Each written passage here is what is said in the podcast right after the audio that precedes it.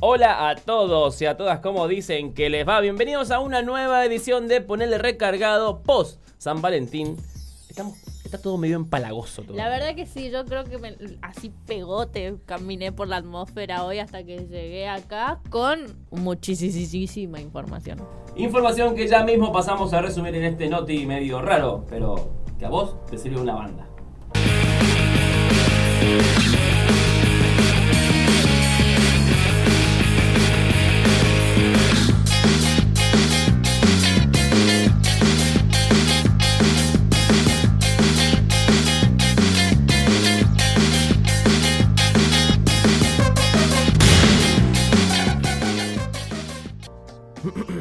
Bueno, después de tanto amor, tanto regalo y tanta cosa amorosa que tuvimos el día de ayer, vamos a arrancar rápidamente con las noticias del orden regional en este segmento llamado... mi, mi trapo y mi taza. ¿Qué pasa en el DEA? Bueno, vamos a hablar del presidente de la Cámara de Estaciones de Servicio del Nordeste, eh, Faruk Jalaf. Sí, Faruk Jalaf, qué raro ese nombre. medio turco parece, ¿no? Sí, eh, medio árabe. Sí, algo así. Que habló del desabastecimiento que está sufriendo el país y le echó la culpa a que estamos exportando más de lo que deberíamos y el combustible en lugar de quedarse en la Argentina, va afuera. Vaya, ah, eso explica muchas cosas. Claro, lo que dijo es que podrían aplicarse políticas similares a las de la exportación de la carne, que para que los precios no se vayan tan a la mierda, em, las, digamos, suprimen la cantidad de cosas que se pueden exportar, que deberían hacer lo mismo con el combustible para que justamente las provincias de frontera no sufran este desabastecimiento que en realidad lo sufren casi todas las provincias del país, menos Buenos Aires. Sí, Buenos Aires no tiene ese problema. Y no, porque todo se queda ahí. Además, habló también y aclaró que estaría bueno que la mayoría de las provincias, esto quizás suena medio utópico, pero habló de que la mayoría de las provincias del país también deberían ir camino hacia lo que sale el, el combustible en la Patagonia, que es bastante más barato que en el resto del país. Así que anhelamos eso. Después, después batió cualquiera, batió Cantina y dijo Sí, que la Cámpora aumentó el precio del combustible. Así sí, que. más o menos. Onda. Lilita Carrió, ¿viste? What? Me tienen re podrida, güey. Estábamos bien. Venía, Faruk. venía bien y. Venía bien, Faruk. ¿Por qué te tenés que meter Y mordió, la- mordió banquina. Mordió banquina. Pero bueno, eh, nos quedamos en el norte argentino, eh, eh, Otro específica. que gasoil se pasó a nafta. sí, metió nitro. Metió nitro Coqui Capitanich que dijo que es un buen candidato a presidente en el Le 2023. dijeron, primero dijo así, como que se, se hizo el dolobu, ¿viste? Dijo, no, los gobernadores podríamos tener nuestro propio candidato a presidente para el 2023. Y Cuando le preguntaron, ¿serás vos, Capitanich? dijo, ¿eh? No, no lo había pensado. No me descarto. no me descarto. No lo había pensado, pero si lo propone la periodista que me acaba de preguntar. bueno, él ya había anunciado ya por 2018 cuando era intendente de Resistencia que iba a ser un excelente presidente si es que tiene la posibilidad de llegar a sentarse en el sillón de Que Rivadavia. de hecho fue jefe de gabinete y bastante Sí. bien su gestión, así que. Sí, no, por eso, vamos a ver qué pasa. Sí, es cierto que la Liga de Gobernadores va a plantear un candidato después de lo que pasó con la negociación con el fondo, el tema de la coparticipación, el presupuesto, todo lo que se está negociando hoy, además de los subsidios al transporte, sumado a esto a la salida de máximo del- de, de la presidencia del bloque del Frente de Todos, todo esto va a generar un, un- un ámbito de discusión para ver quién es el candidato de los gobernadores. Está empezando a picar la cebolla, muchachos. Y eso que falta más de un año todavía para las elecciones. Año y medio. Y bueno, pero hay que empezar. Y ya empezaron. Así que Coqui es el primero que se, que se candidatea. Así es. O por lo menos que se menciona como candidato. Ya, lo, ya la tiró. A ver si, si agarra, si va, va. Bueno, esas fueron las noticias más importantes del día.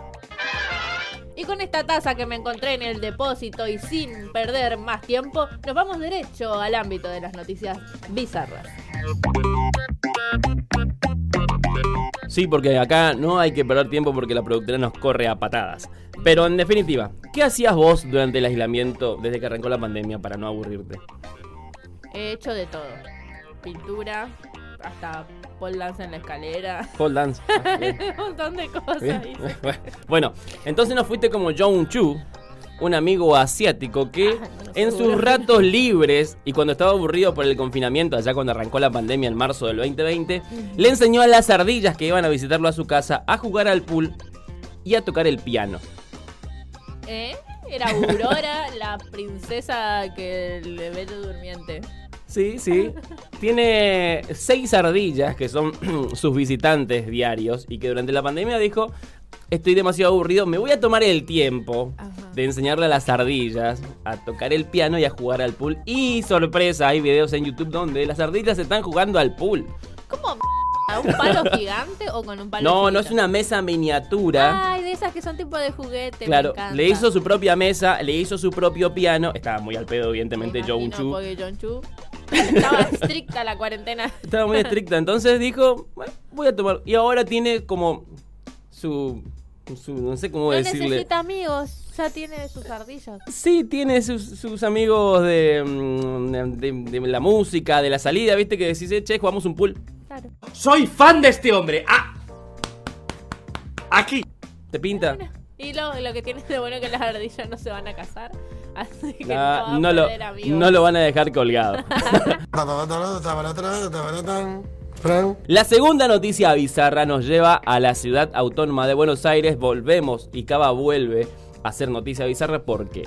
Porque una aplicación llamada Boti eh, está funcionando. y Es una aplicación de- del gobierno de la ciudad de Buenos Aires donde se trabajó para el temas de COVID y todo eso. Ahora, a esa aplicación le vas a poder mandar un audio tosiendo. Y la aplicación te va a decir si tenés COVID o no. Esto lo tengo que ver. ¿Yo tengo que forzar la tos o tengo que tener el teléfono a mano por la duda? Si me pica la garganta, le pongo el. Cuando empezás a toser, en teoría, recomendaciones del Ministerio de Salud de la Ciudad de Buenos Aires es, si tenés tos, grabate y mandale a Boti que Boti te va a decir. Ahora, hay otros síntomas además de... ¿Cómo lo supo? Hay otros síntomas además como dolor de cuerpo, dolor de cabeza, diarrea. ¿Qué haces, por ejemplo, cuando tenés diarrea? ¿Me quieres ver la cara de estúpida? ¿Le mandás un audio del, del volcán haciendo erupción? ¿Qué onda? No entiendo. Boti, explícame cómo hago en, esas, en esos casos. Porque capaz que no tengo tos, pero tengo diarrea. Porque por ahí si tenés fiebre te pones el teléfono abajo del brazo. Claro, ¿viste? Entonces es raro cómo lo van a usar. Pero mucha gente se está burlando de, de esto porque, a ver, ¿cómo le. ¿Cómo ¿Cómo? no, también, ¿no? Me, va, me hago un hisopado mejor. ¿Quién- te juro, ¿quién fue el genio de la informática y la programación que ideó esta c Además del nombre Boti. Y la última noticia nos lleva a Londres, donde hay una persona, un emprendedor genio, dicen algunos, yo no sé si para tanto, que hace lo siguiente. Hay mucha gente que regala cosas de chocolate. Este hombre tiene la novedosa idea de que la gente le regale a su pareja un chocolate con la forma de su ano. ¿El culito? Bueno, de chocolate. El, ¿Cómo que? El nudo de globo. El nudo de globo, el famoso asterisco. Pero hecho chocolate. ¿Y cómo hace para sacar el molde? Le dice a la gente, ponete en modo así, culo para el norte, eh, que yo hago mi trabajo, te, te pongo el yeso con el molde. Con un yeso. Con yeso, sí. Saca el molde, hace el chocolate, te lo entrega y vos lo regalas. Así de sencillo es el trámite. Veo que tenés un negocio entre manos. Y yo tengo un culo para los negocios. Facilito para algo. para- A ver, me imagino igual la sensación del yeso cayendo en tu Claro, sí, sí. Frío debe ser. Frío. Pero sí, sí, qué- qué miedo, chicos. Por favor, decime que hay alguien de dermatología. No, chequeando eso, eso no respeta la ISO 9002, eso ahí no existe. Bueno, lo que sí es que es como un- es un boom. Hay mucha gente que desde Navidad al día de la fecha está regalando como muchos bombones, chocolates con la forma de, de su, de, su, de su culito. Lo que Y- menos espero yo es recibir un chocolate con las estrías de alguien. Y te, da, te genera cierta sensación rara, me imagino. Como que, mira, te quiero tanto que te doy mi culo en forma de chocolate. Ese es mi negocio. Se me ocurrió un chiste mal. Es como returbina, returbina, returbina. Eh, además, tiene otra oferta. Que no es solamente. Te saca el molde y también te lo puede hacer para decoración tipo Art Deco. Una flor de, la de tu, de- de tu casa, no. Te lo puede hacer el, el molde de, de esa parte, de, de tu asterisco, eh, en bronce o en platino. Y si querés pagar 1200 libras, en plata. ¿Qué? 1200 libras por un molde del culo. Y aunque vos no creas, hay mucha gente que está pidiendo moldes de su en plata 900. Plata 900 para. La verdad que me se merece una estatua. A ver, igual, turbina esto. ¿eh? Yo no regalaría eso y no creo que mucha gente sea como de esta onda. Pero, Pero- se ve que hay cada loco Toma. en Inglaterra. Es como que, toma, eh, te entrego este marrón. Por ahora. y así pasaron las noticias bizarras en esta edición post-Valentín. Post-San Valentín. Y sin más preámbulo que las ganas de informarte, vamos a entrar a las noticias nacionales para saber qué onda también en este país. En este Oye. segmento llamado ¿Qué pasó ahora? La p madre. Vamos a olisquear las noticias del ámbito nacional. Perdón, voy a hacer chiste con eso toda la mañana. Bueno, vamos a hablar de la ex vicepresidenta de la Nación, Gabriela Michetti, que se filtró un audio donde habla con la con Laura Alonso, ex eh, eh, titu- titular de la Oficina Anticorrupción, donde dice claramente. eh, Hiciste una denuncia, hay una denuncia, lo mencionó Clarina, un amigo mío. Por favor, juntate con él. Laura, necesito que te juntes con un amigo mío. Lo invocaste en una denuncia que y encima Clarín lo nombró y necesitamos que, él- que te juntes con él porque la verdad es que no tiene una mierda que ver. Porque me parece, es un buen tipo, es como nosotros. Es ¿Cómo va a estar? espiritual, Claro, es dice, cara espiritual.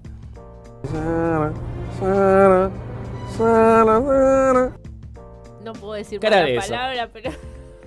Pero mira Michetti, ¿eh? Es mucha chile de rueda, pero es bastante rápida para estas cuestiones. Eh, Después, eh, Laura Alonso se juntó con esta persona que trabajaba en el área de prensa con Michetti en su momento eh, y no se habló más del tema, no se lo mencionó más en las causas. Así funciona esto. Siempre ha sido mezquina y miserable. a los que eran tan honestos, la transparencia y toda la zaraza, ¿no? De los paladines de la moral.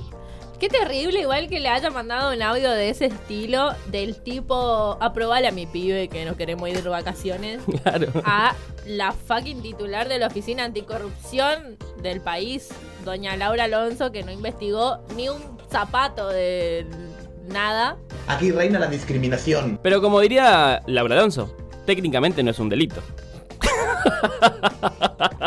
Dios mío, yo no sé si reírme o llorar. Pero bueno, esas son las personas que estuvieron al frente del país durante cuatro años. Cuatro años que por suerte vamos a olvidar pronto. Ojalá. Algo que no vamos a olvidar pronto porque tenemos como 50 años para estar acordándonos de ellos son los del Fondo Monetario Internacional, que los vamos a tener soplándonos en la nuca, Marce, hasta que nos muramos. Ay, qué pesado que son de todo el fondo. Me tienen podrido. Me tienen harto. Ah, a mí también. Bueno, eh, la noticia consiste en, específicamente, de que el fondo está negociando todavía con, el, con la Argentina. E- Este acuerdo, si bien se llegó a un acuerdo, Claro. se llegó a un primer acuerdo, hay todavía cuestiones más puntuales que se están negociando. Limar. Sí. La, una de las cuestiones es cómo atar o cómo no atar la cuestión del dólar a la inflación. Argentina debe devaluar su moneda para pagar sus deudas. Porque el año pasado, el 2021, tuvimos eh, una suba del dólar mayorista del 22% y la inflación fue del 51%. O sea, no, sea, no estuvo atado el, el precio del dólar a la inflación. Ahora, la inflación sigue siendo alta. Entonces, Sí, eh, bueno, claro. imagínate si el, si, si el proceso de- del dólar, del aumento del dólar, está atado a la inflación. Sería una locura, ¿no? Estaríamos cagados a tiros. Pero bueno, esto se está hablando ahora. Y, y parece que no lo van a atar a la inflación el precio del dólar. Claro, están Loco. viendo con qué otro parámetro eh, mimetizar, voy a usar esa palabra, el precio del dólar y la inflación, que es lo que en realidad nos importa a nosotros. Como que la inflación más vale vaya por el camino del índice de salarios, eh, el- nada, como que tenga más que ver con la economía argentina que con lo que los dólares generan en ella. Que bastante despegado ya estuvo el Sí. año pasado. Vamos por ese camino, ahora nos queda bajar la inflación, que, que no se vaya a la mierda. Bueno, inflación que del mes de enero que vamos a saber en estos días seguramente. Ah, sí, sí. Así que preparaos, chiquillos.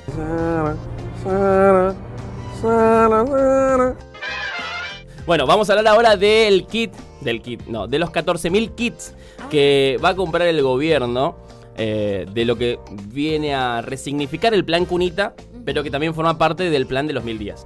Así es, porque como una política estatal que se anunció hace ya algunos meses, el gobierno va a comprarle cunitas y otros eh, productos hechos por personas privadas de su libertad para entregarle a las familias que están dentro del plan de los mil días para asegurarse la disminución de la mortalidad de los lactantes y la mejoría en su calidad de vida durante estos mil días que son más o menos hasta los dos, tres años.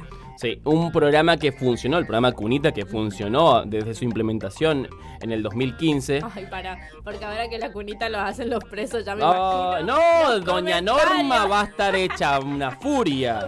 Cuchillo la cunita. No, no, eh, doña Norma está prendida a fuego. ¿Cómo los presos van a hacer las cunitas? ¿Qué van a tener adentro? ¿Cocaína? No tengo pruebas, pero tampoco dudas. Bueno, eso están diciendo ya ahora. Recordemos que el plan Cunita fue tuvo una investigación, por supuesto. Sí, por... ah, Sí.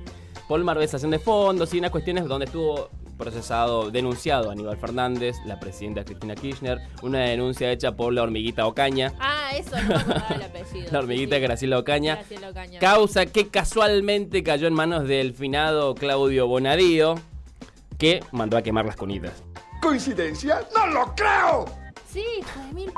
Ah, O sea, tenés que, que ser muy... Qué hijo de No sé si estarás descansando en paz por todo lo que hizo. Pero bueno, eh, hoy eso quedó atrás y el, y el plan Cunita se vuelve a reactivar para que evitemos la mortalidad de los lactantes. Así es. Plan de los mil días, paréntesis, que ya se aplica en nuestra provincia desde el año 2010. Eso. Dato de vital importancia. Y así pasaron las noticias nacionales más importantes. Arde, me está quemando. Estoy disimulando. Y nos metemos de lleno en el ámbito de las noticias ambientales. Bueno, vamos a la provincia de Corrientes porque tuvieron que evacuar un barrio privado, una obra en construcción y además se, que, se quemó un camión hidrante debido a los incendios, eh, que son en total nueve focos activos y Corrientes la verdad que la estaba pasando bastante mal. Usted está mal. Todo este maldito sistema está mal. ¿Un camión? Yo leí un avión. ¿Un avión? Dije yo. Una- Se quemó hidrante debido a los incendios. ¿Un avión? ¿Un avión? No, dijiste un camión. Ah, un camión, un dije, camión, un avión hidrante. Se quemó un camión también. Ah, no, perdón, mala mía. Un avión hidrante. Bueno, que es más terrible todavía, el avión igual estaba estacionado, por suerte el, el piloto pudo escapar. Eh, pero mientras le estaban haciendo las tareas de mantenimiento, medio que tuvo una falla en algún punto y se prendió fuego básicamente. Pero ya venía tratando de aplacar las llamas que se estaban justamente acercando demasiado a un country. Eh, huéspedes también que estaban en Sí. un hotel ahí, eh, tipo el Howard Johnson de allá. Que, Los que- tuvieron que que lo gracioso es que tuvieron que evacuarse ellos solos. Sí, tuvieron que salir por sus propios medios porque veían la fogata que se venía y dijeron, ¿y eso qué mierda es? La aurora boreal. Le No, no, la verdad que no era. ¿Aurora boreal? En esta época del año, a esta hora del día, en esta parte del mundo y ubicada específicamente en su cocina. ¿Sí? No era. Así que Co- Corrientes la, la está pasando pésimo, de verdad. Sí, de verdad. Más de 300.000 hectáreas quemadas, lo cual es un montonazo. ¿Cómo hacemos para recuperar esto? No tengo la menor idea. Plantemos árboles. A diestra y Sí. siniestra, no queda otra. otra. Igual en la tierra quemada cuesta mucho que crezca algo. Eso también es cierto. Sí. Pero otra noticia que nos lleva, nos lleva un poco más al ámbito internacional es de un preinforme de la ONU que habla de que prácticamente tenemos que acostumbrarnos a esto que está sucediendo con el cambio climático, lo cual me parece un poco exagerado. Estamos perdidos, estamos perdidijillos, estamos perdidijillos, estamos perdidijillos. No, sí dijo que o se adaptan o mueren, chiquis triquis. Claro, ¿Qué onda? Che, decime por lo menos que no la voy a pasar tan mal. No, no, ya dijeron. Es más, dijeron que la catástrofe ambiental se adelantó 10 años a los que ellos pensaban. Ellos creían que más o menos para el 2040 iba a estar como el sol respirándonos en la nuca. Está haciendo eso. y eh, nada, para el 2030 más o menos ya vamos a estar todos chicharradites. Así que ahí está, esas son las Sí, buenas pero, nuevas. pero hay, hay cosas que pueden hacer desde la ONU. Pienso, pienso que pueden hacer algo, no sé, obligar a los países a dejar de emanar gases tóxicos. Bueno, claro, lo que hicieron justamente es presentar este tipo de informes en tonos alarmantes. ¡Reacciona! ¡Reacciona ya! Gracias, Homero. No sé qué me... Homero, no te pases. como la situación lo amerita para que justamente los jefes de los países que más combustible usan y más emisión contaminante generan eh, tomen alguna carta en el asunto porque si no de verdad vamos a tener que aprender a convivir con esta cagada de clima y peste y coso que tenemos. Sí, y me llama la atención que sea la ONU la que no haga nada. Porque fíjate, tenés unos pibes en Portugal que hicieron un juicio al país, al gobierno. Hicieron más que ellos. O sea, hagan algo. Hagan algo. Y así con esta indignación nos despedimos de este segmento. Y bueno, vamos a meternos de lleno en las noticias internacionales porque hay cosas sumamente delicadas, sumamente importantes y rimbombantes que te van a servir para discutir con toda tu fría durante la semana. Sí, bueno, ni tanto. La verdad que la primera tiene que ver con la crisis que está atravesando Canadá, que es la primera vez en la historia del país que tienen que tipo sacar un DNU para mandar a reprimir a la gente que está hace desde el 20 de enero por ahí eh, reclamando. Claro, está desde el 29 de enero. El 15 de enero dijeron que iba a ser obligatorio el uso de pase sanitario o que le iban a exigir que tengan vacunas a los transportistas. El 29 de enero se llamaron a. se convocaron en las avenidas de Canadá, que hicieron como el bloqueo y todo, que fue noticia, que están hasta hoy, a 15 de febrero. Sí. ¿Qué problema, no? en esa misma, tipo, no cambió nada. Entonces, el presidente Justin Trudeau Sí. eh, dijo que, bueno, nada, chicos, hasta acá llegamos. Esto no es una protesta pacífica. Me están desarmando toda la economía y el bienestar del país. Así que voy a tener que sacar alguna medida para eh, que se retrotraigan ustedes en sus reclamos. Sí, es una ley de emergencia la que va a solicitar el primer ministro canadiense. ¿Por qué? Porque los camioneros armaron este boicot, se podría decir boicot, eh, porque no quieren vacunarse. Prácticamente es eso. Porque eh, para tratar de garantizar el estado de bienestar sanitario de toda la población canadiense, el primer ministro sacó un decreto que dice todos tienen que estar vacunados. Los camioneros no se quieren vacunar, están haciendo este yembo piquete quizás, porque están cortando eh, arterias principales de Claro. acceso Pero además que ellos son los que transportan cosas. Como definitivamente les desabastecieron Sí. casi todo el país.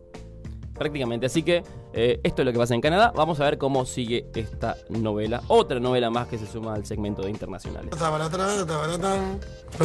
Y la que ya nos tiene acostumbradites al desmadre es la novela ucraniana. ¡Oh! Volvió. ¿Dónde está Kiev?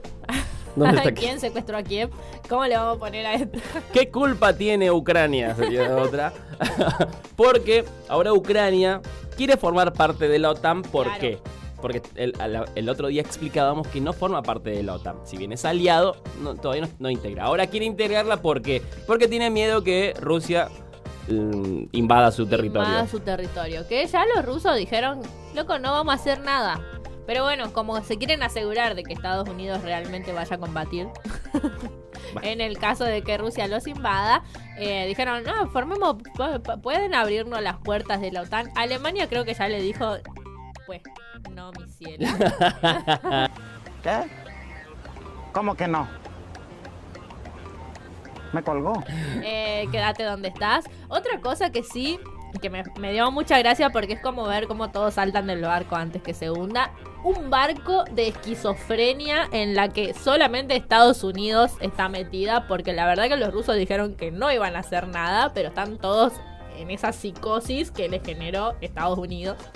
Y el, mi primer ministro ucraniano también, que parece que todo lo que se compra es espejito de colores todo el tiempo. Pero dijo que no puede creer que los embajadores de Estados Unidos, Alemania, Canadá y no sé qué otros países, otros países más cerraron sus embajadas en Kiev en la capital y las mandaron como al este, Sí. como lejitos. Hoy viene miedo. Como cualquier cosa pinta la retirada. Claro. Hasta la vista. Son los primeros que no van a Sí, estar ahí. eso al- es ser el primero en huir. dijo. Claro, soldado que huye. y un soldado que no huye, que no huyó en su momento, sino que prácticamente lo destituyeron, fue Evo Morales, porque la Corte Penal Internacional eh, comunicó su fallo respecto de la denuncia de Janina Áñez, ¿no? la expresidenta de facto, claramente golpista, que lo había denunciado a Evo Morales por delitos de lesa humanidad, por los incidentes que habían empezado en agosto y que terminó con su salida del gobierno boliviano en noviembre del 2019. Ahora, Janine Áñez sí está procesada, va a ser enjuiciada por delitos de lesa humanidad. Que recordemos, en huelga de hambre. ¿O no? Sí, eh, arrancó Bueno, la semana pasada. le duró, ni idea. Arrancó la semana pasada con una huelga de hambre porque supuestamente era juzgada injustamente, porque ella no hizo nada, nada más que entrar con la Biblia en el Congreso y decir, eh, Dios me Por manda. el poder de Sí, Gaylord. de. Grayskull. Sí, era por el poder de. Y Bueno, es rarísima la historia, pero bueno, Evo Morales quedó desvinculado de esta denuncia, así que Janine Áñez seguirá presa y ojalá sea condenada porque hay 40 personas que fallecieron debido a la represión que ella mandó a, a realizar, Sí. que no van a poder contar la historia como ella sí lo va a poder hacer en su juicio, que seguramente va a ser en los próximos meses. Y estas fueron las noticias internacionales. Así serio me puse. Bueno, sin ton ni son, hemos llegado al final de esta edición de ponerle recargado porque nada, eh, se terminaron las Así noticias. termina el día. En algún momento tenemos que dejar de hablar, muchachos, no nos pagan tanto. Sí, así que consejos del día, usar barbijo, respetar el distanciamiento, no provocar incendios. eh, mm, espero que haya un sábado forro ayer porque si no van a, ser, van a nacer muchos escorpianos en noviembre. Necesitamos tantos escorpianos. Este país ya tiene suficiente. Pero nos vamos con el segmento de local con una canción de, de Ramírez que se llama Sales Dulce. Un temón para terminar esta jornada de martes, así que nos encontramos nuevamente el día de mañana.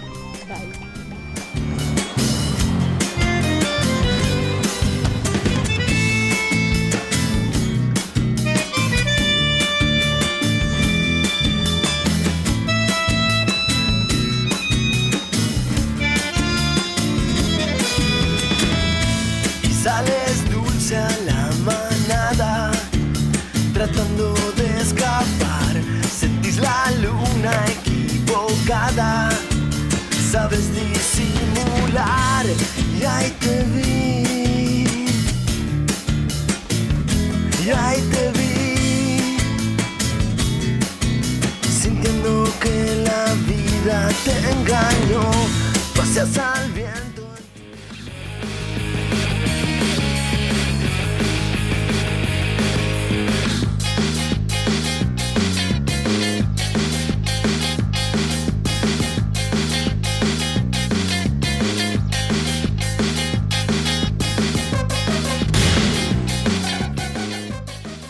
proyecto ha sido ganador del Fondo de Fomento Concursable para Medios de Comunicación Audiovisual, un mecanismo de fortalecimiento de la pluralidad de voces y subsidiado por el Ente Nacional de Comunicaciones, bajo la licencia del Creative Commons Atribución Compartir Igualdad 2.5 Argentina.